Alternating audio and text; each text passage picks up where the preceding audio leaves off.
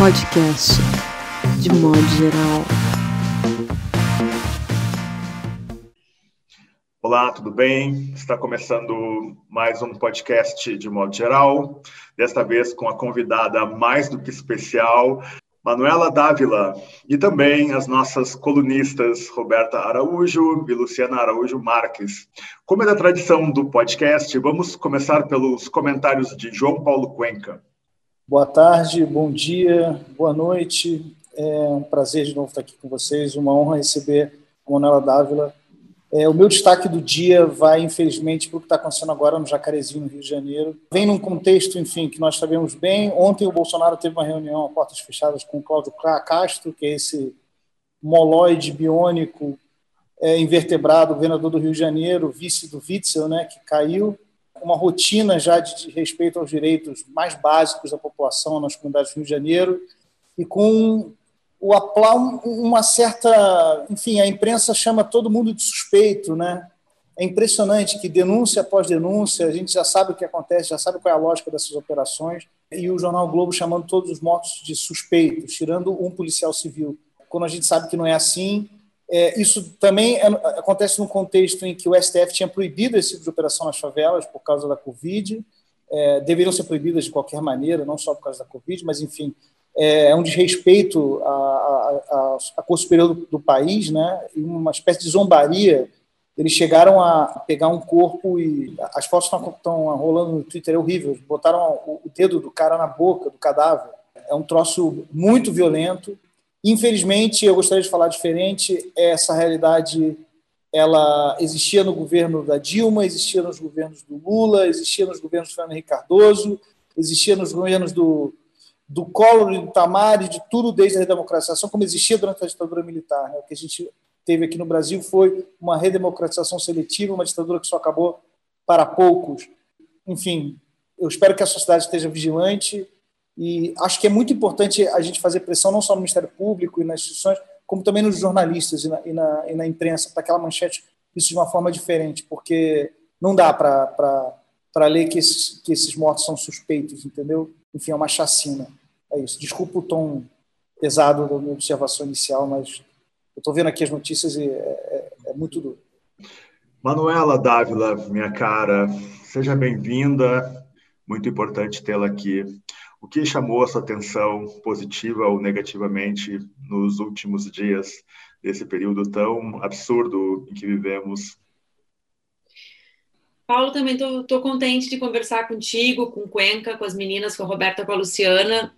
Uma alegria poder falar com vocês. Eu, na verdade, Paulo, quando tu pergunta, né, o que chamou atenção de positivo, assim, eu acho que nós brasileiros a gente tem respirado fundo todos os dias porque a impressão que todos nós temos é que não existe mais nada de positivo, né? É evidente que essa é uma impressão errada, né?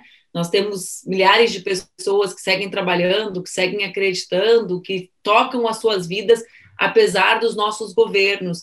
Mas no dia de hoje, eu concordo com o Cuenca, assim, né? Todos os acontecimentos ficam pequenos diante do que é uh, aos olhos de milhares de câmeras, porque se é verdade, Cuenca, que a violência policial uh, ela já existe ou ela nunca deixou de existir nas comunidades, nós vivemos o primeiro tempo em que essa violência é permanentemente televisionada, né? Eu lembro de um filme sobre aquele golpe que aconteceu na Venezuela. Eu sempre me lembro do, do filme. Eu estava na faculdade de jornalismo na época que o filme chamava-se A Revolução Não Será Televisionada.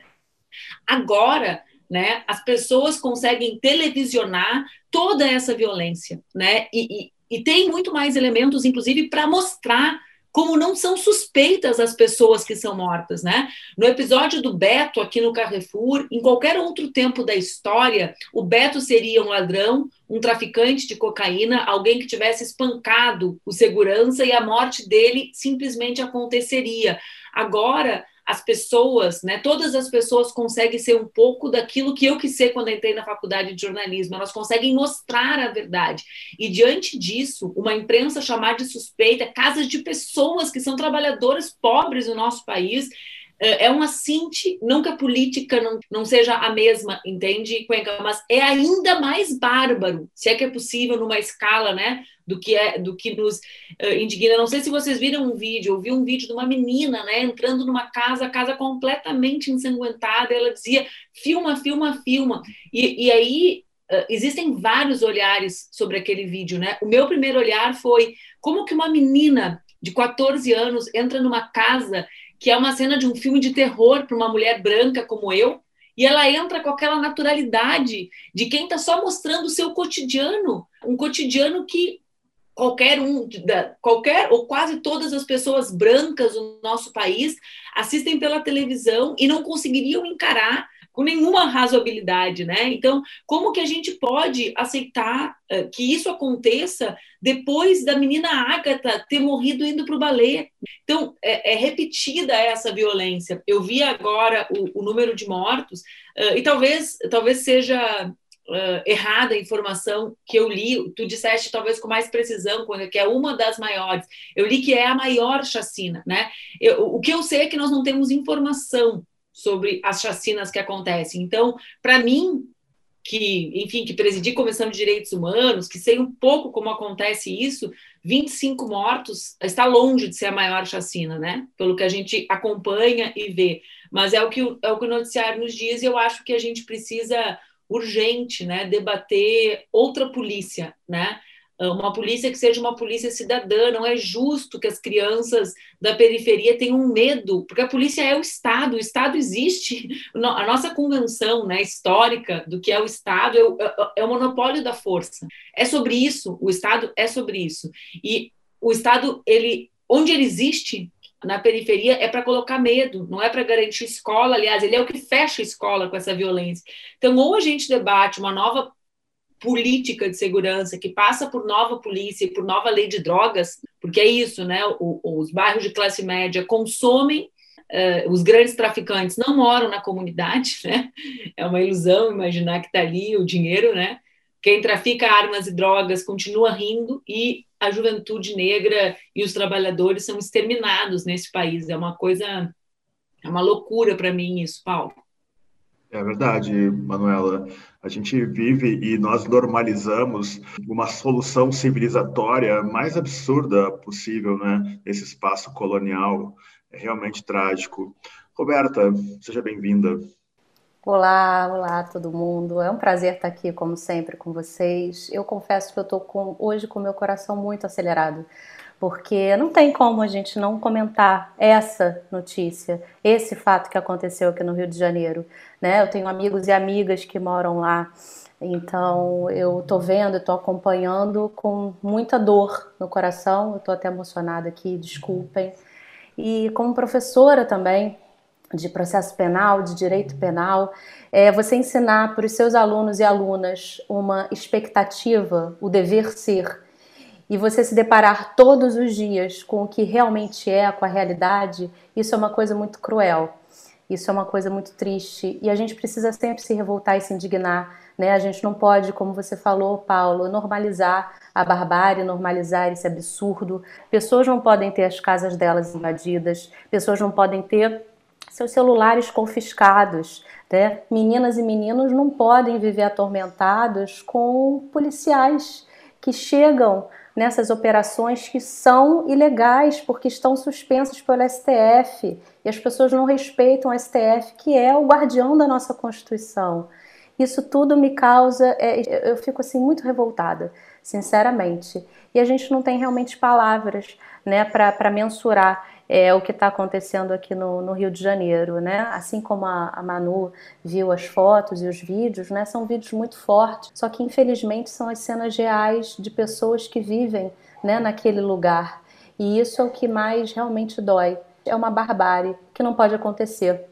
E aí eu deixo aqui como recomendação, a gente pode obviamente falar de vários livros sobre o assunto, eu deixo o Indignos de Vida, do Orlando Zacconi. Quem são aquelas pessoas que são mortas, ou melhor, assassinadas todos os dias né, nas comunidades? São as pessoas de origem mais humilde, pobres e negras. É o genocídio da nossa população, é a necropolítica. Luciana, seja bem-vinda.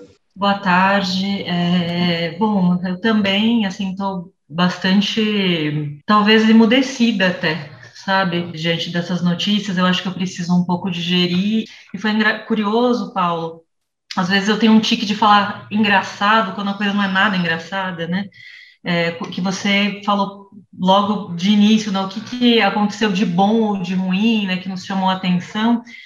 E eu pensei, eu tinha pensado um pouco antes, inclusive porque eu estava fechando um texto, então não estava acompanhando as coisas que estavam acontecendo, estava muito mergulhada. Enfim, fiquei pensando em trazer algo que eu achei bom, mas que na verdade é um bom que é reflexão de coisas ruins. Então é, é sempre complicado. Então vou trazer um pouco isso, né, já que vocês já deram voz aí para essa dor terrível.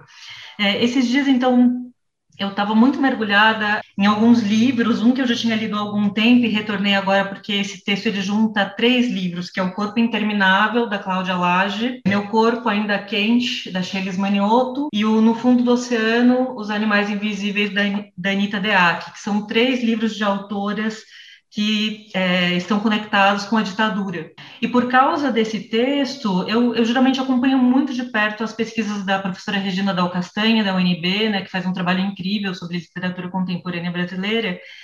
E no Facebook dela, no perfil do Facebook dela, ela tinha publicado uma lista atualizada é, de livros sobre ditadura. Enfim, era uma lista em ordem alfabética.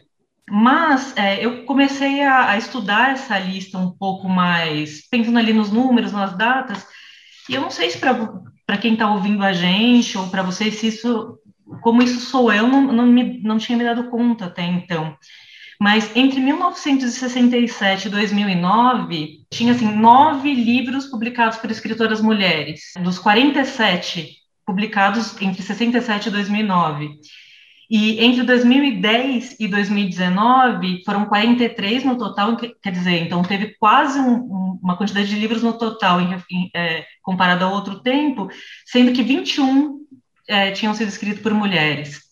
Então, na verdade, a gente tem nessa década de 2010 uma, um boom mesmo de escritos sobre a ditadura, né, que tem muito a ver, talvez, com algo transgeracional, com com tudo isso que pode ser decantado de uma ferida aberta, mas não tem, pensando especificamente no, no, no, livro da Laje, ela tem a ideia de escrever o livro em 2010. Começa a escrever em 2011, que é o ano em que é criada a Comissão da Verdade, e em 2012 é instalada. E eu fiquei pensando um pouco assim no processo de escrita dessas autoras que começam, e, eu, eu fui rever a, a instalação né, da, da Comissão da Verdade pela Dilma, e o vídeo tem um, um painel atrás que está escrito a Comissão da Verdade, Consolidação da Democracia. Então, fiquei imaginando nesse processo artístico de escritores escrevendo nesse começo de década, né, porque os livros levam anos, dentro dessa, dessa questão toda de uma, é, de uma consolidação da democracia, e de repente vem 2016, o impeachment de Dilma, que foi inclusive quem, quem cria a Comissão da Verdade, é, no impeachment, um deputado que faz uma apologia a um torturador que depois, em 2018, vai ser eleito presidente, né? Então, na verdade, é, é aquilo que eu comentei, algo que eu queria dizer que era muito bom, porque são produções incríveis, mas que reflete tudo isso que é podre, né? Eu tenho pensado muito, como vocês sabem, essa relação entre direito e literatura, e dentro do direito e literatura não tem como fechar os olhos para a questão de uma coisa que eu venho chamando de ética da violência, que na literatura, que pela lente dos, das narrativas ficcionais, você consegue sensibilizar esses, essas pessoas não é, que articulam de uma forma servil, funcional para elite, a condução dessa ordem que contempla tanto o judiciário contra a polícia, né? E eu estava pensando, Manuela, em face da nossa conversa aqui, que eu fico muito focado na, na violência que as comunidades sofrem pelo Estado, pelos, pelos milicianos, pelo crime organizado e que, de alguma forma, a institucionalidade não consegue dar uma perspectiva humana, uma esperança para essas pessoas, que está muito na tua fala, na fala da Luciana e da Roberta e do Cuenca.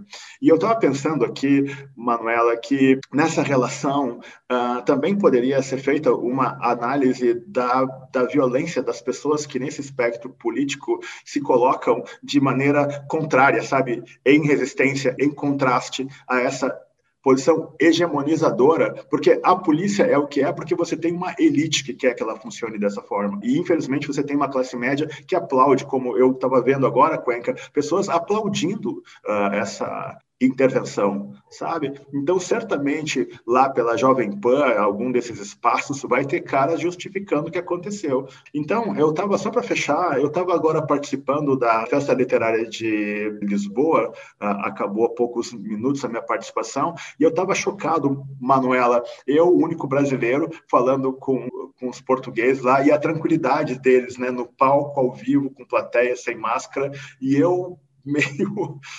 descontrolado, assim, falando do que é o Brasil hoje. Assim, eu, eu fui para uma espécie de discurso político, porque ele perguntava, fale da sua obra. Era para falarmos da nossa obra, João.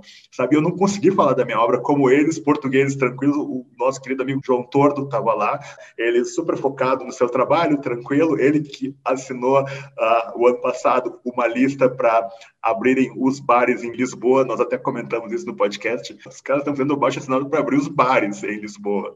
Então, esse contraste é muito absurdo. Um, Manuela, você queria falar alguma coisa? Não, eu ia, eu ia falar que cada vez que a gente está, né, Paulo, diante de uma plateia de amigos que não vivem no Brasil, sejam eles brasileiros ou não, e que a gente vai relatando a situação do Brasil, é, sempre parece que a gente está fora do tom, na verdade, sabe? Várias vezes eu tive a impressão, né, nesses eventos, que agora não mais, né, há um ano e meio, mas uh, seja quando eu lancei os, os, meus livros ou quando eu fui falar, sobre, uma vez, uh, logo que acabou a eleição de 2018, eu fui convidada por uma associação que existe em Roma, que existe na Itália, que tem sede em Roma, que envolve os. Era uma loucura, a gente envolve a turma que combateu na Segunda Guerra ou seus familiares, né? Então, as pessoas que enfrentaram Mussolini, né, que aliás foi a, a data da, do seu enforcamento em praça pública foi na semana passada, para a gente pensar uma data positiva, Paulo, tu nos provocou. E aí eu relatava as coisas do Brasil e acabando de acontecer a eleição e as pessoas que tinham combatido na Segunda Guerra estavam muito perplexas, né? Porque na cabeça delas não havia nenhuma dúvida de que aquele meu relato ou era exagerado, como muitas vezes o machismo faz, né? O olhar da sociedade vê quando o relato é de uma mulher, ou ele estava subestimando a gravidade do que a gente estava vivendo. Então, acho que essa tua sensação, Paulo, né? A sensação que todos nós que todos nós temos, né? Quando a gente vai falar em terceira pessoa para quem não está mergulhado, né? No que é viver no Brasil uh, nesses últimos anos, que a Luciana contextualiza bem. Eu diria que ainda um pouquinho atrás, né, Luciana? 2014, na eleição de 2014, e ali no resultado é como se tivesse assim uma eu tenho filha pequena, né? E tem a coisa que eu mais detesto que a minha filha tem é aqueles slime. Você sabe o que é aquilo? Umas gelecas nojentas, assim. A impressão que eu tenho é que foi um tsunami daquilo, sabe? Que veio vindo e tudo foi, foi tudo foi é, é como se todo mal, Paulo, saísse, né? Então, assim, eu, eu, compartilho dessa tua sensação que a gente está. É porque a gente está fora do contexto, não é tu que estava fora né, do tom. O Brasil está fora do tom. E falar sobre o Brasil sempre nos desloca de quem vive alguma razoabilidade, alguma civilidade, alguma institucionalidade. A gente perdeu tudo né, nesses últimos sete anos. Perfeito. Com essa fala da nossa convidada especial, fechamos o primeiro bloco. E vamos ao segundo, onde a conversa fica mais solta, mais caótica e podemos explorar um pouco mais as questões de Manuela Dávila. Até!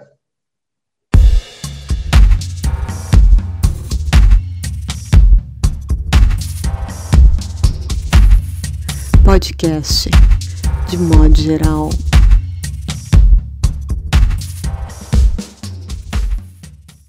Olá, vocês do futuro. Estamos aqui no segundo bloco do podcast de modo geral, com a nossa convidada especial, Roberta Araújo também, Luciana Araújo Marques também, João Paulo Cuenca.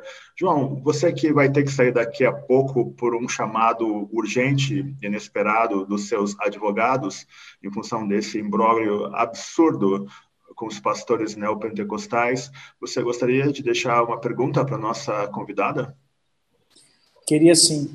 É, eu queria saber a opinião da, da Manuela e se ela tem alguma informação, enfim, é, como está se dando nesse momento a composição dentro do Congresso para agilizar esse impeachment? Porque a impressão que a gente tem é que existe uma certa morosidade de, de, de certos, de certos atores, inclusive da, da nossa própria esquerda, é, muito interessados que esse governo sangre até 2022, né? É, dentro de alguma lógica política, faria sentido para disputar uma eleição majoritária daqui a quase dois anos, que o Bolsonaro ficasse até o fim. É, mas, ao mesmo tempo, é, como nós todos sabemos, cada dia desse governo no poder são mais mortos. Né? E aí, hoje eu li uma notícia daquele Correio Brasiliense, daquele, é um cara que é líder da, de uma comissão Brasil-China, é um deputado federal do PP, e parece que ele é super, é, ele é super articulado com Arthur Lira, foi ele que mandou aquela, aquela nota dizendo que o Bolsonaro estava doente mental e tal, que saiu ontem, né? E esse cara está dizendo que de jeito nenhum ele vai voltar a, a, ter que se curvar aos chineses, explicar o Bolsonaro para os chineses, que o Bolsonaro tem que ser removido imediatamente. Eu queria, de repente, a Manu pode ter alguma, algum depoimento em primeira pessoa, assim, de como isso está acontecendo agora, porque eu acho que é, eu acho que a questão mais urgente nossa é essa, esse cara tem que, ele tem que cair imediatamente. Ótimo, mas antes da Manuela responder a sua pergunta, para não perder um pouco o tom do nosso podcast, eu quero que você responda, minha cara, por favor, antes. Uma das questões que mais me fez te admirar foi essa sua capacidade que tem, que você tem de abarcar várias dimensões, vários setores. E, e você sempre foi muito atenta à arte, consegue ter uma interlocução sabe, com a arte, você como escritora, você busca um caminho das, digamos assim, do, do engajamento, do posicionamento, da resistência, mas você sempre é pautada assim por um uh, por uma busca da sensibilidade, não é, por revelar o que é o afeto e o que é essencial na existência, na trajetória, etc. Queria que você, antes de responder a pergunta do Cuenca, se for possível, Manuela, você falasse como é que é a sua relação de quem tem a importância que tem na sociedade brasileira e mesmo assim se mantém uh, mantém esse compromisso, sabe, de essa dialética interna, né, de produzir o texto e você também é uma leitora muito atenta e vem generosamente dividindo suas leituras publicamente, o que faz muita diferença. Se todas as pessoas que tivessem importância que você tem fizessem isso, certamente a literatura brasileira contemporânea teria outra repercussão sobre a sociedade, ou pelo menos assim a quem tem acesso aos livros e a essa a experiência tão singular Ainda bem que eu tô, que, ô Cuenca, eu tô concentrada na tua pergunta para eu não chorar com a fala do Paulo. que eu tô numa semana assim, meninas, eu tô na semana, sabe quando falam que a gente tá no auge da sensibilidade? Foi essa minha semana. Vamos lá, Paulo. Eu, na verdade, te agradeço muito, achei uma pergunta muito generosa comigo. Eu realmente, assim, eu, eu tenho uma relação pessoal muito forte, especificamente com a literatura, né? Porque eu, como vários de nós, né, apesar de, de não ter vivido uma vida com vulnerabilidade econômica e social, eu tive eu sempre encontrei na literatura o meu spa, o meu refúgio, assim, algo que eu nunca encontrei no cinema, né, na televisão ou na produção audiovisual, assim. Eu, eu sempre consegui projetar, né, na, na literatura os meus vazios e preenchê-los com o que vocês escrevem, né? E eu fui me dando conta disso durante a minha vida, de que, na verdade, às vezes eu, é, o que me salva, né? Os espaços que me salvam ou que salvam a minha lucidez são os espaços que eu até apelidei de meditação ativa, né? Que eu consigo mergulhar numa realidade que não é a minha, positiva ou negativa, né? Alegre ou triste, né? E consigo e, e consigo tentar viver outras vidas. E para mim é muito potente. Então é uma experiência para mim, né? Ler sempre foi uma experiência quase transcendental, assim, né?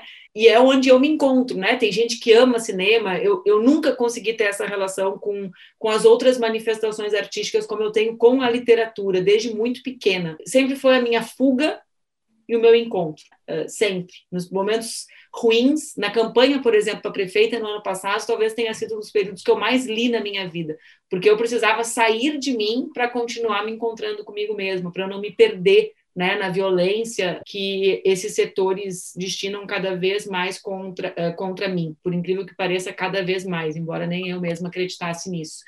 E eu me dei conta disso que tu disseste, sabe, Paulo? Esse negócio de visibilidade em redes sociais é um negócio muito complexo, né? Eu sempre utilizei as redes sociais para informar e elas foram se tornando cada vez mais espaço de compartilhamento privado, né? E eu um dia um dia compartilhei uma leitura e me dei conta que as pessoas achavam aquilo importante, né? E aí eu justamente o que eu me dei conta foi exatamente o que tu disseste. Eu falei, olha, se eu posso falar, se eu sou referência para alguém em alguma coisa, né?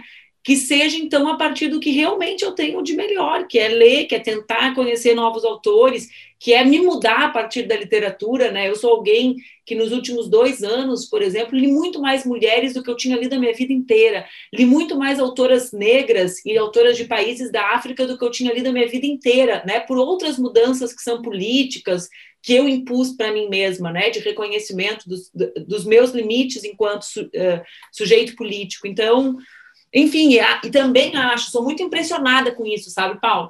Como os nossos, as nossas figuras públicas não se dão conta sobre o que elas precisam falar sobre elas mesmas, porque eu me dei conta, foi o que aconteceu, né? Tanto que eu brinco às vezes com o Duca aqui em casa. Falo, nossa, às vezes se eu não publico o livro que eu estou lendo, eu me sinto relaxada, porque vai que as pessoas pensem que eu não estou mais lendo agora.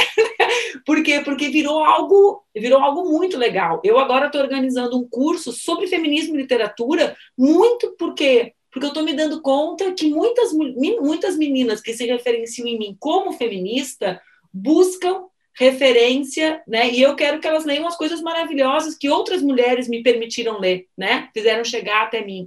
Então, assim, é, eu é, acho que é isso, é uma coisa muito pessoal mesmo.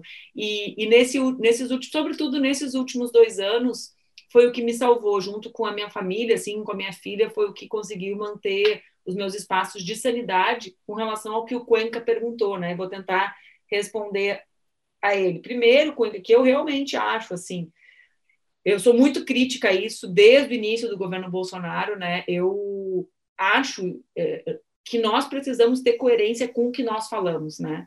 E para mim, coerência com o que nós falamos é saber que a minha vida é um inferno nesse país, né? é saber que eu não sei se eu posso deixar minha filha na escola ou não, porque nem o espaço da escola dela é mais respeitado. Né? Que as pessoas nem sequer sabem, têm ideia, né? Eu às vezes vejo algumas pessoas assim, ah, eu recebi uma ameaça. Vocês nem sequer sabem que, que pessoas como eu lidam com isso 50, 60, 70 vezes num dia, né? Uh, em algumas semanas, né? e que tu vai ter que sair daqui por algo que é absolutamente irracional, né? não lógico, ilegal, que o Felipe Neto teve agora arquivado um negócio. Então, é, esses são os desdobramentos desse governo. Eu sou marxista, né? leninista, aliás. Para mim, né, tem, tem um, eu brinco com as pessoas que eu transformei o conceito de realidade concreta em realidade real, né? Talvez porque eu projete outras realidades, leiam duas vezes, mas a realidade concreta nos impõe agir para construir uma unidade ampla para retirar esse governo. E é imediato, é imediato, né? Porque sempre teve ação em Jacarezinho, mas nunca teve um presidente que riu da cara do que acontece em Jacarezinho, entende? Sempre teve mais negros morrendo em situações uh, de colapso sanitário, mas nunca teve alguém que coordenasse a política da morte. Então, eu concordo plenamente com a tua avaliação. É urgente, né? É, cada dia é um dia que mais pessoas morrem, que mais direitos são tirados, que mais se naturaliza a violência e a barbárie. Que de tudo, para mim, é o mais profundo. Eu acho que a gente já não se dá conta como nós descermos níveis nessa naturalização da violência, né? em sermos um país em que tudo, o tempo inteiro, é violento. Agora, a verdade é que eu também acho que a gente não tem noção de que a nossa derrota foi muito grande, Cuenca. Nós não tivemos 100 votos na eleição da Câmara para um cara do PMDB, né? A esquerda, sendo generosa com o meu conceito de esquerda, tem 100 deputados. Então, na verdade, eu até acho que a nossa turma, eu não sou deputada há oito anos, né, em Brasília, mas eu até acho que a nossa turma uh, consegue milagre, como foi a renda emergencial, como foi o Fundeb, né? como foi ontem a derrota na Comissão de Constituição e Justiça. Por quê? Porque o Congresso brasileiro tem essa, essa catrefa de extrema-direita, eleita ali na onda do Bolsonaro, né? tem, digamos assim, é uma, é, uma, é uma divisão meramente simbólica, tá? explicativa, não é numérica. Tem ali um quarto, não sei, que é dessa turma meteórica, né?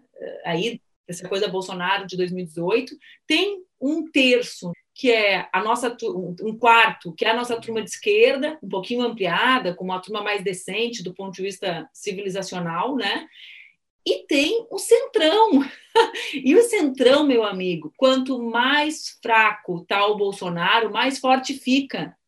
Mais ponte consegue para o seu estado mais emenda consegue, mais cargo consegue para suas filhas. Então, na verdade, acho que a gente precisa saber que não tem uma maioria para aprovar um impeachment. Essa é a questão. O que eu vejo hoje com bons olhos é esse processo de construção que é mais lento, mas que está acontecendo na CPI do Covid. Acho que ali é o espaço que pode deflagrar um processo de impeachment, porque o impeachment ele não é só Cuenca. Lamentavelmente, a avaliação racional sobre os crimes de responsabilidade. Fosse isso, Dilma não tinha sido empichada e Bolsonaro já tinha sido no segundo dia de governo. O impeachment ele necessita de um novo pacto político para o depois. Isso ainda não existe no Brasil. Lembra daquele áudio do Jucá com o Supremo, com tudo? Só, só acontece impeachment quando aquilo, não aquilo, do, né, mas quando há um, um depois. Há um dia seguinte. Qual é o dia seguinte do Brasil? Os deputados e senadores querem Mourão?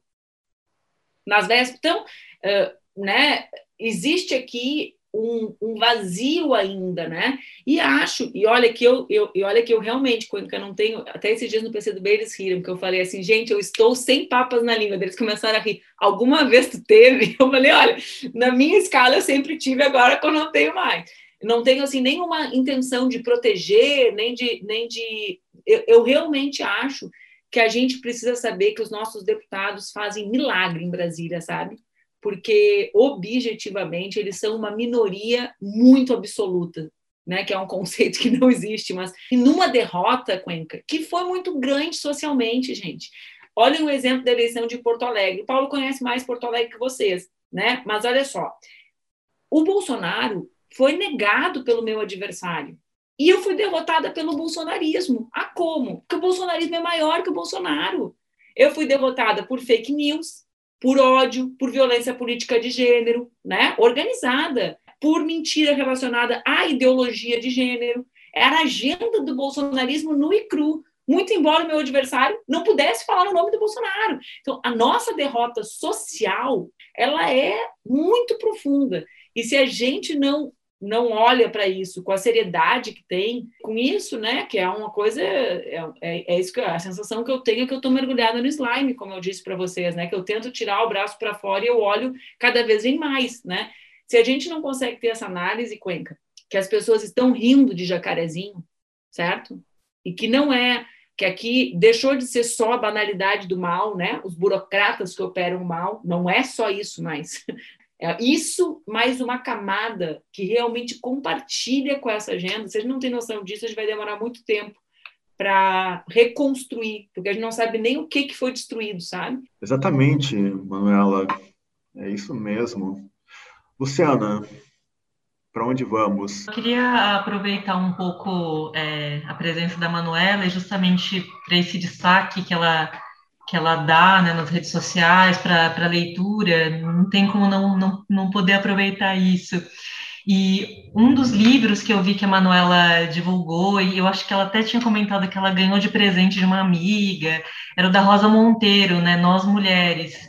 Então, eu queria que ela com, compartilhasse um pouco com a gente a leitura desse, é, desse, ter, desse livro da Rosa Monteiro, e que daí uma curiosidade, se ela também leu dessa mesma autora a ridícula, a ridícula ideia de nunca mais te ver. Tem um momento nesse livro da Rosa Monteiro que ela está justamente falando do luto, né, do, do parceiro dela, em que ela fala que por ela não ter tido filhos, ela tinha uma relação muito mais com os mortos e com a ancestralidade, quase como, né, é, essa, essa, essa, posição de quem não tem filhos não tem muito esse futuro ligado ali consanguineamente. E ao mesmo tempo eu fiquei pensando na Manuela e nessa presença dela. Não só ela coloca os livros que ela está lendo, né, mas a, a, ela como mãe, né, e como leitora, e daí se, se ela, daí ela como mãe, como leitora, pensando nessa autora, estaria mais voltada para o futuro através dessa descendência não da ascendência. Não sei se ficou muito confusa a minha pergunta, mas um pouquinho por aí. Uh, queria complementar, Paulo? Não, eu queria perguntar nessa. Minha... Eu fico olhando para trás, porque eu estou com uma pilha de livro aqui atrás. Eu estava procurando nós mulheres, que eu acho que eu botei atrás de mim, tá, Luciana? É isso que eu estava olhando aqui. Queria aproveitar para te explorar um pouco mais e que você falasse um pouco também do que é o impacto de ler essas novas autoras, enfim, da produção contemporânea brasileira, já que, poxa vida, você é uma feminista e no Rio Grande do Sul, que é um estado muito machista, Uh, é onde você encontra uma ética feminista muito sólida, muito bem estabelecida. Eu sempre convivi, desde a minha mãe, as minhas amigas, enfim, todas as pessoas, as mulheres com quem eu tive assim mais proximidade, sabe, uma presença muito uh, lúcida e esclarecida sobre essa questão. Mas a gente está sempre aprendendo, né, Manuela? E nas pesquisas para o marrom e amarelo, assim, o que eu aprendi sobre negritude, sabe, é um, é um processo que te muda completamente é? Você acha que compreende, mas na verdade tem, tem sempre mais para ser descoberto.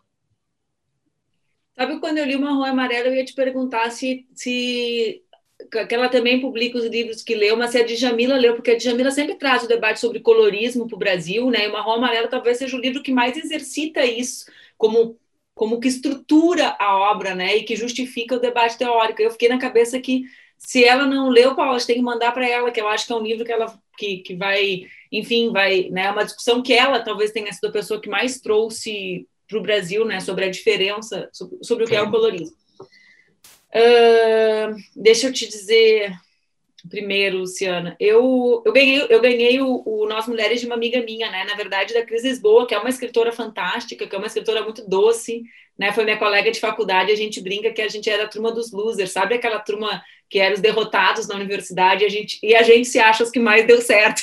Então, o que já é muita coisa, né? Porque numa sociedade como, como a nossa, mulheres achar que deram certo já é uma loucura, mas objetivamente nós éramos vistas como a comunista e a gordinha dentro da faculdade, né? De jornalismo, que é um lugar bastante esquisito para muitos de nós. Mas, e a Cris me deu e eu, primeiro que eu tenho algo que eu, que eu sou, aliás, eu, eu não sou uma escritora e eu escrevo por causa disso, né? Eu, eu gosto muito do Nós Mulheres pelo esforço da, da pedagogia em contar histórias, sabe? Da ideia de que a, de que, que a gente também precisa, na minha opinião, muito de livros que tenham espaço para pessoas que ignoram mais, né? O que mais me assusta no nosso tempo e no meu campo político, que é a esquerda, é a reprodução de uma prática tão violenta quanto a direita com quem não sabe. E, e para mim, a linguagem, né, ela sempre foi um espaço de exercício de poder. Quando eu me elegi a primeira vez, eu era muito ridicularizada porque eu falava como eu falo. Né? E as pessoas diziam, mas agora tu é vereadora, eu tenho 22 anos, eu não vou falar, não vou teatralizar a minha atuação, né? Porque a linguagem, o manter distante, é manter longe da possibilidade de outras pessoas que não dominam aqueles mesmos códigos, né? Se apropriarem do que é mais importante, que não é o código, né? É o sentido, é o conteúdo, né? Não.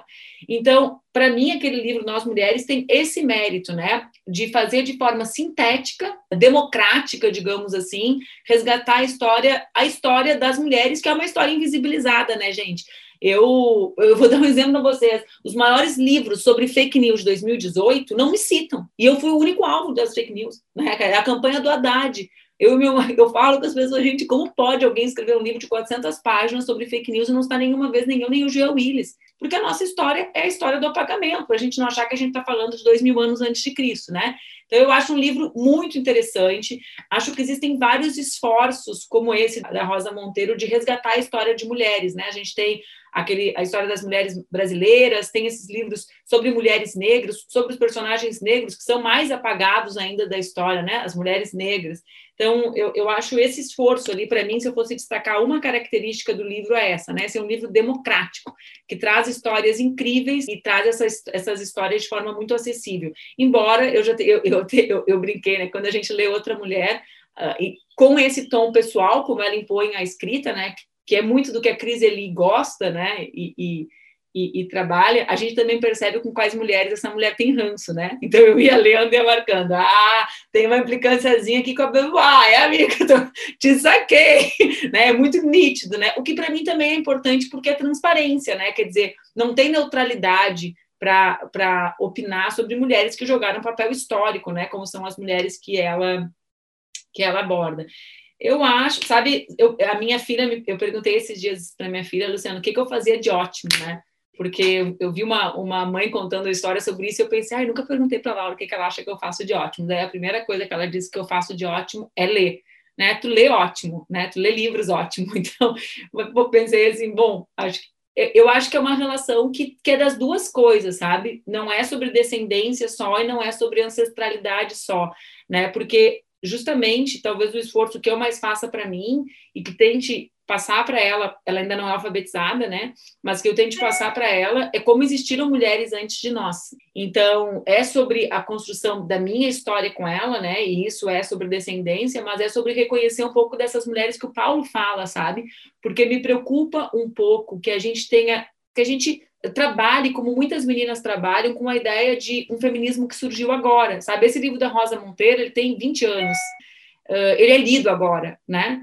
Uh, as mulheres carregam o filho como eu carreguei a Laura. Uh, isso, é uma, isso é a tradição das mulheres indígenas, das mulheres africanas e, no Brasil, das trabalhadoras domésticas, que nunca tiveram com quem deixar os seus filhos. Então, esse apagamento da história das mulheres, sabe, é sempre um, uh, e de um feminismo que não surgiu agora, que pode ter muito mais visibilidade agora, e preocupa um pouco, assim. Então, eu acho que é sobre as duas coisas, sabe? Acho que é sobre o que veio, quem veio antes e por que que eu posso estar aqui, né? Por que, que é mais fácil para eu estar aqui? Quem trilhou o caminho que eu, que eu caminho a duras penas, né? não estou tirando, mas com ela também. E eu acho, Paulo, que esse momento né, de, de uma ascensão do movimento feminista, da maior visibilidade das mulheres, também impõe, assim como impõe a aparição de autores negros, como é o caso do Tenório, do Falera aqui de Porto Alegre, né, impõe uma democratização uh, da, uh, do que é lançado, né, do, do, que é visto com, com bons olhos, digamos assim, pelo mercado editorial. E, evidentemente, talvez esse seja o espaço de, de mais de consequências mais felizes que nós temos na internet, né? Que é a exigência e a visibilidade que a gente consegue dar, né? Então, uh, os, os, as mulheres, né, nós mulheres, temos acesso a, a textos que nós não tínhamos, porque nós não tínhamos essa capacidade de pressão que temos e de visibilidade que temos hoje, mas ao mesmo tempo outras mulheres têm acesso porque nós tivemos, né, nesse movimento, nessa dialética, como tu citaste antes. E eu realmente, e eu, e eu vou te dizer algo, para mim, eu sei que o termo contemporâneo não é só o atual, né, mas para mim o que mais me choca, né, eu quero dizer do atualíssimo, né, mas para mim o que mais me choca são autoras que eu não tive acesso que já nem estão mais aqui. Né? Então, quando eu li, por exemplo, Cidadã de Segunda Classe, uh, da, da Emechita, eu fiquei chocada que, ela, que aquela autora existia, né? que eu estava desesperada por qualquer coisa que ela tivesse escrito e que eu não soubesse que ela existia, sendo que eu sou uma pessoa que milita desde 16 anos, que lê compulsivamente desde os oito, sabe? Aquilo para mim era, era uma coisa assim, como assim essa mulher já viveu já produziu, já escreveu, não vou ter nenhum direito de chorar, como eu chorei com Benedetti, com Garcia Marques, nunca mais vai ter um livro novo, já não tem. Eu já conheci ela morta, né? Então, eh, e, e essa sensação que eu, eu, tenho muito com as autoras africanas, né? E com outras autoras uh, mulheres, assim, de que, uau, né? Uh, algumas escreveram as obras antes de eu nascer, né? E essas obras só, só nos estão chegando agora, né? Então, talvez isso seja o que mais me chama atenção, né? E isso é algo que eu percebo também no movimento feminista, porque é como se fosse algo que todas as gerações estão se beneficiando do mesmo processo ao mesmo tempo. Quando eu faço debate sobre educação, enfim, essas coisas, né, do, de, relacionadas à, à consciência e feminismo, o que mais me impressiona é que quem me chama são as meninas de 15, 16, as mais conscientes de todas, né? As que estão ali prontas para qualquer parada.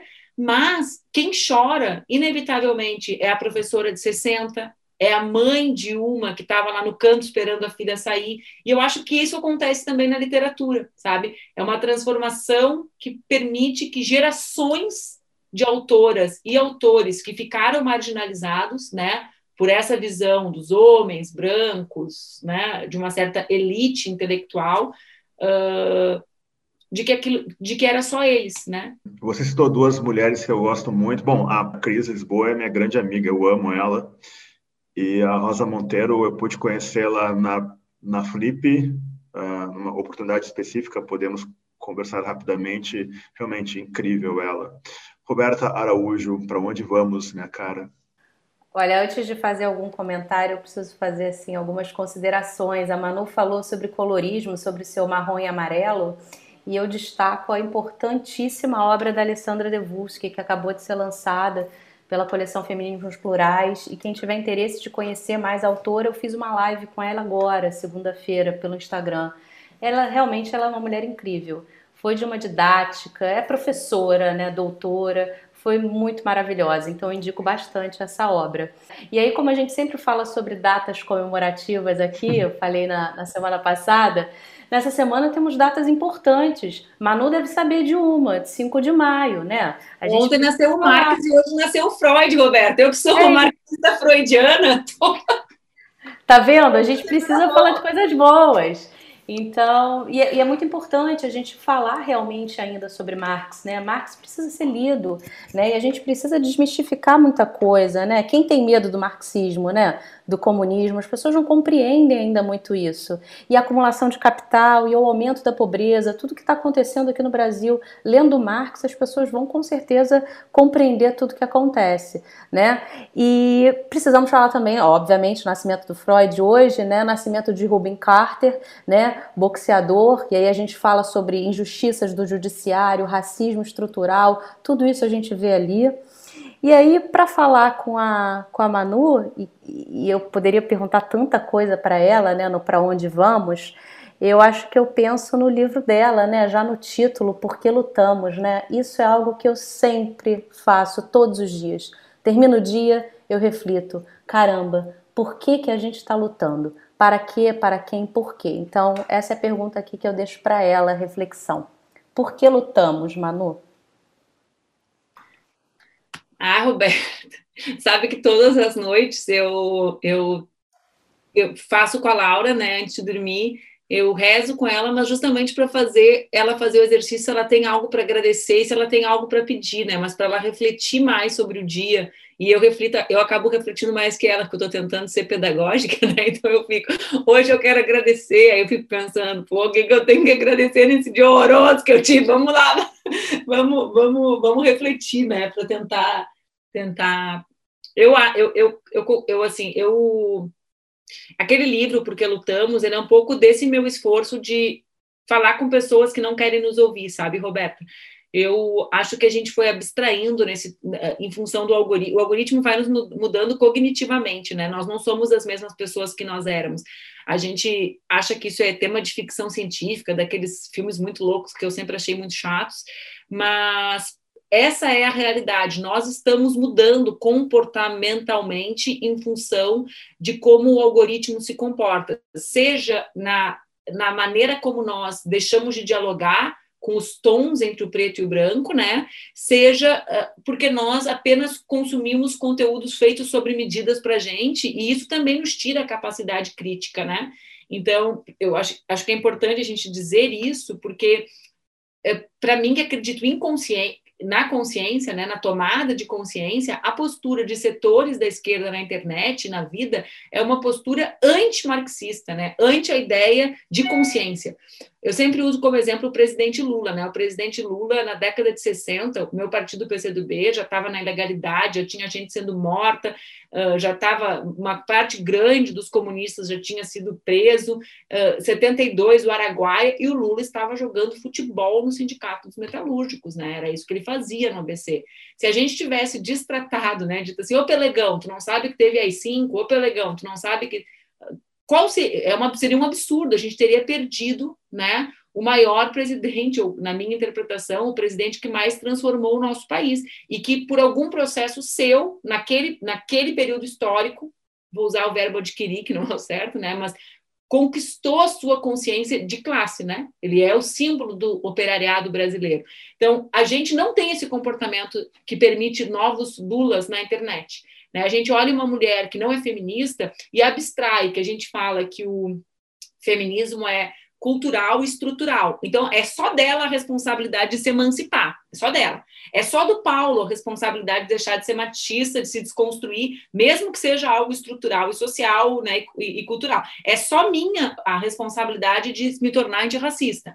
Né? Então, para mim, a gente. E aqui, e aqui não é sobre a necessidade, né? É óbvio que cabe aos homens o esforço de se desconstruir, cabe às mulheres, cabe aos brancos, não é sobre isso. E nem é sobre obrigação, ninguém tem obrigação de nada, ninguém tem obrigação de ter paciência. A gente está aqui, as mulheres sendo mortas pelos homens, estão os negros e negras sendo executados de jacarezinho. Mas se a gente quer mudar, precisa construir esse espaço. E aquele livro foi o meu esforço para fazer isso com relação ao feminismo. Porque eu saí de 2018, como é que eu escrevi? Eu tomei nota das coisas que eu ouvia. Né? Então, às vezes, teve uma. Eu, eu, me desculpa, mas eu tenho pavor de pessoas que acham que só quando a gente escreve difícil a gente teve alguma coisa boa na vida. Desde que eu, desde que eu fiz antropologia, eu lia, tinha que ler sete vezes o texto do Levi Strauss, eu pensava assim: esse texto poderia ter sido escrito de uma forma mais fácil. Mas uma jornalista me disse assim: ah, é pueril. Aí eu pensei: esse é o problema, né, amiga? Porque as pessoas que comentam essas respostas que eu estou dando aqui são as perguntas reais, os comentários reais as percepções reais uhum. e tu acha que, que, isso não tem sentido. Então, eh, Roberta, hoje eu luto, né? Eu, eu luto há mais de duas décadas para transformar o nosso país, para a gente viver num país em que, primeiro num país, né, numa nação que tenha um projeto de nação, porque o Brasil é um dos únicos países do mundo que tem uma elite antinacional, né? Não é só sobre capitalismo isso, né? Na França é capitalista, tem exploração, mas tem uma elite nacional. No Brasil hoje tem uma elite que trabalha pela destruição do país, é uma loucura, né? Então, talvez seja um dos únicos países do mundo que a construção desse projeto de nação tenha que ser feita por quem defende a diminuição da desigualdade, né, o enfrentamento aos ultramilionários e tal. Mas, além disso, eu luto para que a gente coloque, né, ou recoloque, eu, eu, nem acho que é recolocar, mas eu acho que é colocar uma perspectiva de futuro uh, diferente, em que nós, as mulheres, pautemos essa, essa construção. Então, eu me dei conta com a maternidade que não existe mais espaço para a política que eu achava que tinha que ser feita, mesmo para transformar. Que eu precisava reconstruir a política para chegar nessa sociedade mais justa, mais desenvolvida, né? E que isso tinha muito do nosso olhar, do olhar das mulheres. Eu hoje, eu virei até às vezes alguém mais chata do que eu era, embora mais velha, mais experiente, porque eu virei alguém que demarca muito mais com essas questões, sabe? Quando a gente vai virando parecido com eles, e não é só na prática política, é no sentido, né? No lugar que a gente quer caminhar. Quando a gente perde a dimensão do que são as relações de afeto e de como isso é ah, combustível para essa transformação, porque a retirada dessa nossa humanização é parte do, do, é parte da vitória deles, né? Mesmo que a gente possa vencer uma eleição ou outra, né? Então eu hoje luto por isso, por isso que chama um livro sobre amor e liberdade, né? Porque eu sei que eu sou meio fora de moda na política, né? Que, enfim, os homens, os homens gostam de se reunir, de esquecer que as mulheres existem, de que os negros e negras existem, mas eu luto para que a gente derrote Bolsonaro, mas não volte para o que a gente era antes dele, né? Para que a gente perceba que a violência deles não é destinada às mulheres e aos negros e negras de graça, mas é porque justamente o novo reside nisso, né? E é, e é do novo que eles têm medo, não é do velho, né? Não é do velho, é do novo, né? Sim, perfeito, genial. Fechamos aqui então o segundo bloco do podcast de modo geral e vamos ao terceiro, onde pensamos situação ou pessoa que daria boa personagem de conto, poesia ou romance brasileiro contemporâneo. Até!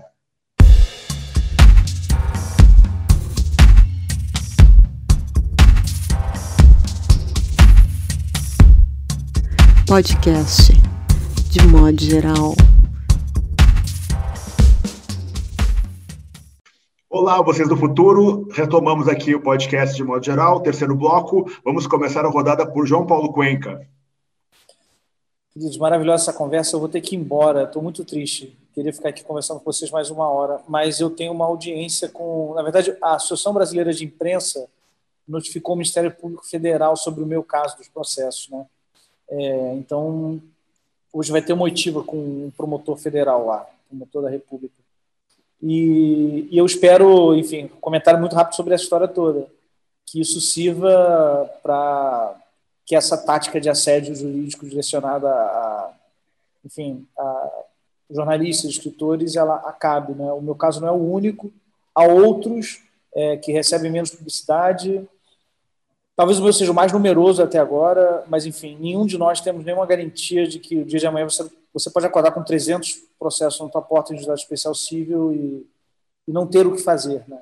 Então, talvez o meu caso possa criar uma jurisprudência contra isso, e nesse sentido, a, a, a, a Associação Brasileira de Imprensa foi muito, muito inteligente em botar isso no, no MP, porque isso gera uma musculatura política para o caso. Né? E fica mais. Não é só o meu caso me defendendo dessas, dessas coisas. Né?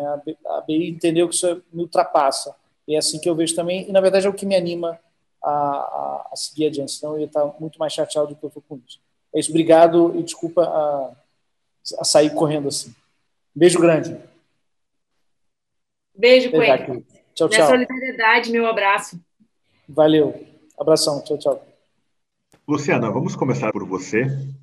Paulo, eu tentei fazer a lição de casa, né, como disse o Cuenca no programa passado, e é, as notícias ficam atropelando a gente, né? Quando você pensa que achou um personagem, vem outro. Então, num primeiro momento, eu tinha pensado de novo na questão dos espaços, né, nessa, nessa cidade chamada Saudades, né, no que aconteceu ali.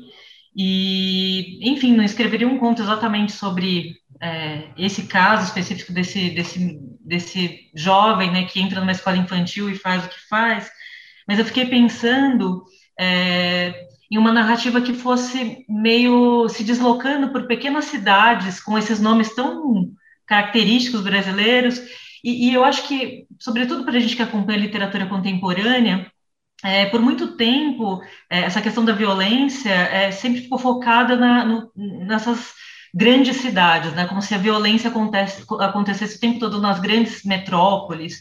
E, enfim, a violência acontece nas pequenas cidades, não tem mais essa, essa, essa divisão é, entre a, a, grande e a pequena cidade, e, e são é, também crimes que não são uma, é, que você reconhece como algo parecido com o que acontece nos Estados Unidos, então também tira até as características dos crimes típicos daquela tradição histórica naquele país, naquele local. Fiquei pensando um pouco nisso. Mas daí hoje também, Paulo, se você me permite falar de um outro personagem que eu achei, curiosíssimo é, e, e, que toca num tema que, enfim, desde a minha monografia é, do jornalismo, viu, Manuela? Também fui estudante de jornalismo, então sei muito bem o que você estava comentando das turmas de jornalismo, que é a minha primeira monografia chama, chamava-se De Dentro, Escritos da Periferia e da Prisão, né? Então lá eu já trabalhei com o Ferrez, né, Paula, que você conhece, mas eu também trabalhei com o Luiz Alberto Mendes, em um conto específico, e até hoje, por exemplo, hoje eu trabalho com as memórias de infância do Graciliano, mas a partir da perspectiva de que essa infância reconstruída como um personagem de si, mas pós-cárcere, e como esse lexo, lexo do cárcere vai é, entrando em tudo. Então, tudo que se refere à prisão é, me atrai de maneira, de maneira muito forte. E eu li hoje na Folha um personagem, não sei se vocês viram, é, no Ceará, chamado Cícero, em que ele comenta, eu lembrei, Paulo, eu assisti, eu estou fazendo uma leitura acompanhada de um defeito de cor com o Paulo, só que essa semana, justamente porque eu estava terminando o texto sobre, a, sobre os livros das, das meninas, sobre ditadura, eu não consegui assistir, e você estava comentando né, na, na aula sobre essa, essa coisa de carregar o, o, o documento, né? O que é para um, um retinto ou um negro de pele clara, é, andar sem documento, e ele e tem um momento que o Cícero fala isso, né, que ele estava carregando um facão que seria usado porque ele era jardineiro, ele tinha tirado umas cascas de árvore, alguma coisa assim, de repente ele é preso, né, e ele estava sem documento, me chamou a atenção isso, mas a, a, coisa mais maluca de todas é que ele cai, então ele é preso, mas ele fica como uma espécie, pelo menos a matéria dá essa, é, esse destaque, como uma espécie de fantasma do cinema, do cinema, do sistema carcerário. Perdão, é que parece coisa de cinema, né? E, e, e eu achei curioso, né, que, é, por exemplo, a gente tem muito essa coisa dos funcionários fantasmas, né? E os funcionários fantasmas geralmente são pessoas que não estão onde deveriam estar trabalhando. E no caso do, do, do preso que é fantasma, quer dizer, ele está preso e ele é fantasma porque ele não, não há o registro dele no sistema, então ele nunca sai. E de toda essa história, a, parte que eu achei mais tocante, assim, que eu acho que geraria realmente talvez um romance, essa coisa que também me toca muito dos desaparecimentos, né? Eu comentei um dia sobre como no livro do Giovanni Martins é, existe muita orfandade, né? E como os pais, é, muito também as mães, mas muito mais os pais, são desaparecidos, né? Desaparecidos políticos em outro em outro sentido, né, que não só o da ditadura, mas para os filhos desse Cícero, eles tinham abandonado a família e tinha sumido, e na verdade ele estava preso e ninguém sabia. Né? Então achei realmente rocambolesca essa situação toda. Perfeito. Manuela, o que, que você formularia, minha cara? Como eu não participo sempre, eu vou falar de personagens que já devem ter passado por aqui, pode ser Tranquilo, Paulo. tranquilo. Você fizeste essa provocação antes, né? eu não posso dizer que eu sou encantada, porque eu sou desencantada por esse, por esse personagem, mas eu acho ele riquíssimo uh, para trabalhar e fico imaginando e crio milhares de histórias na minha cabeça com o deputado Osmar Terra, né, que é um médico que foi militante comunista, exilado, né, que teve uma relação de formação política e de vivência da ditadura militar. Ele foi, ele criou basicamente no Brasil as equipes de saúde da família na cidade do interior, né? Embora carioca, ele foi a primeira vez eleito numa cidade aqui do sul que chama Santa Rosa, que casualmente é a cidade da Xuxa, que é um dos detalhes engraçados.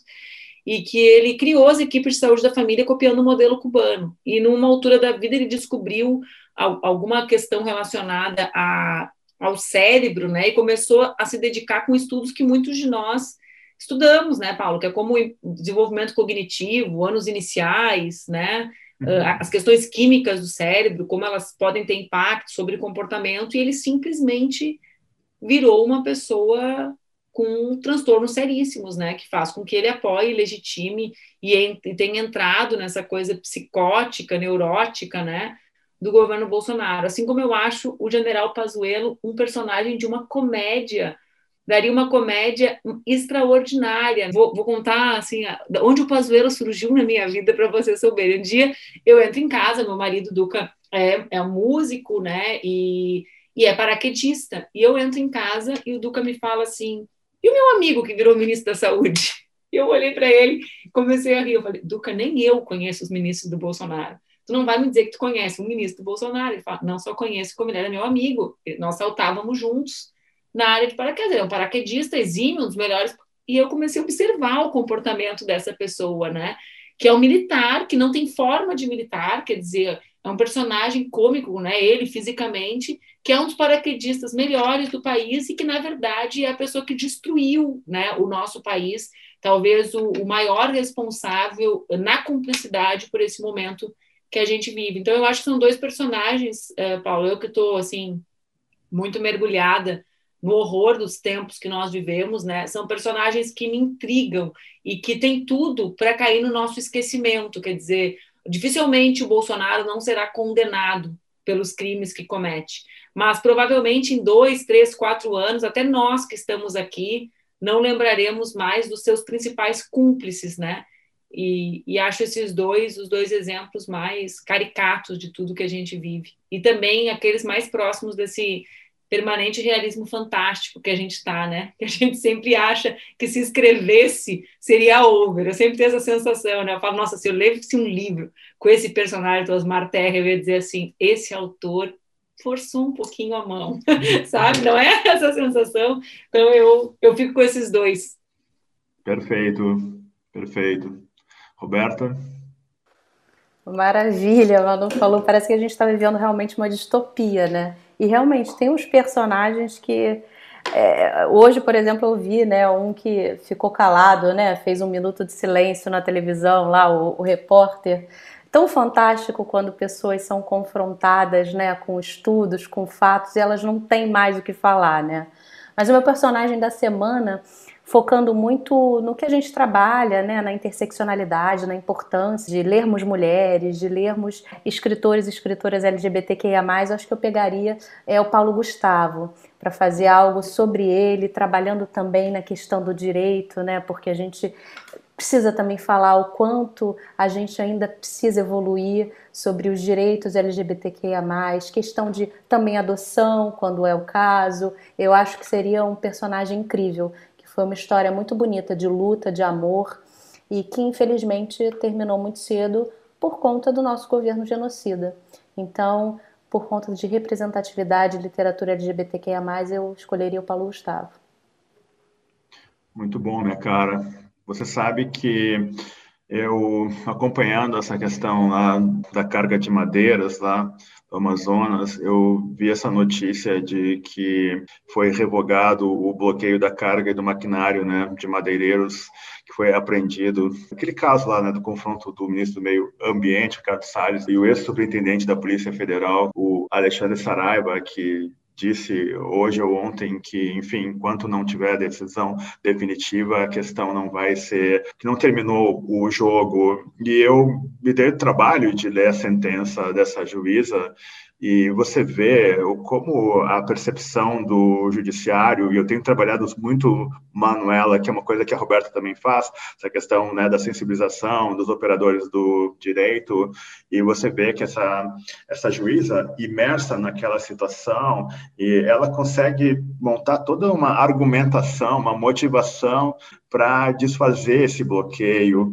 uh, de uma carga que é um escândalo mundial, quer dizer, com repercussão, presença notória do ministro, esse ministro Ricardo Salles, né, que é uma figura execrável, e você vê como, quando você estabelece a lente, Roberta, para as idiosincrasias do caso concreto, você vê que esse jogo de argumentação ele é, ele é muito complexo, sabe? Embora a gente viva uh, o mundo dos memes, né? Tudo avança a partir do efeito dos memes nas redes sociais e tudo mais. Uh, nós ainda estamos muito uh, vinculados a esse debate, sabe, de leitura, de interpretação e de, de, determinação quem está certo, quem está errado, o que é nulo, né? O que tem vício de finalidade, desvio de finalidade etc. Então, é, como diz o Silvio Almeida, que, na minha opinião, é um dos intelectuais mais importantes do país, e não de hoje, já há algum tempo, ele diz que nós precisamos, junto aos nossos pares,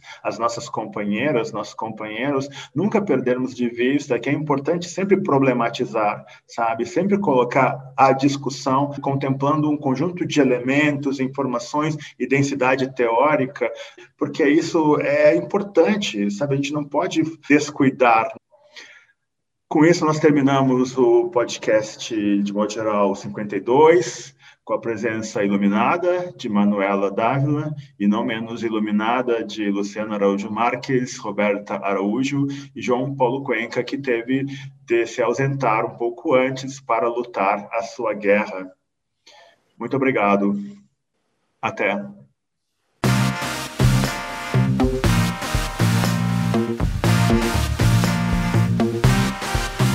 Podcast de modo geral.